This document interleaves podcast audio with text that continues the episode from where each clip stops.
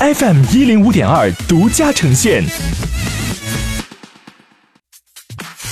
好奇心日报，News Online。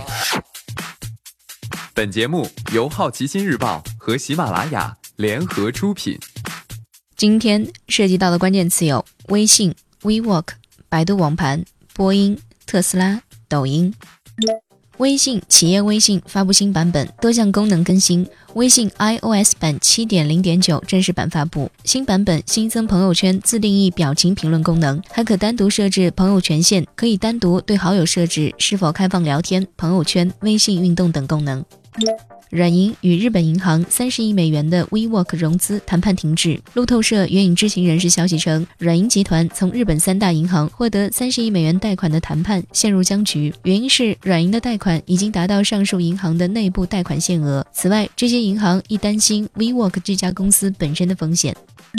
全国首例百度网盘侵权剧集一审判决。十二月二十号，北京市海淀区人民法院对优酷诉百度侵权其电视剧《三生三三世十里桃花》的信息网络传播权案作出一审判决。法院一审判决百度公司赔偿经济损失一百万元和合理开支三万元。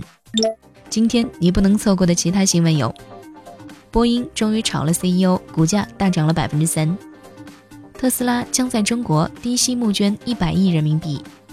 抖音海外版可能要有海外总部。第六批中央储备冻猪肉投放市场，总量四万吨。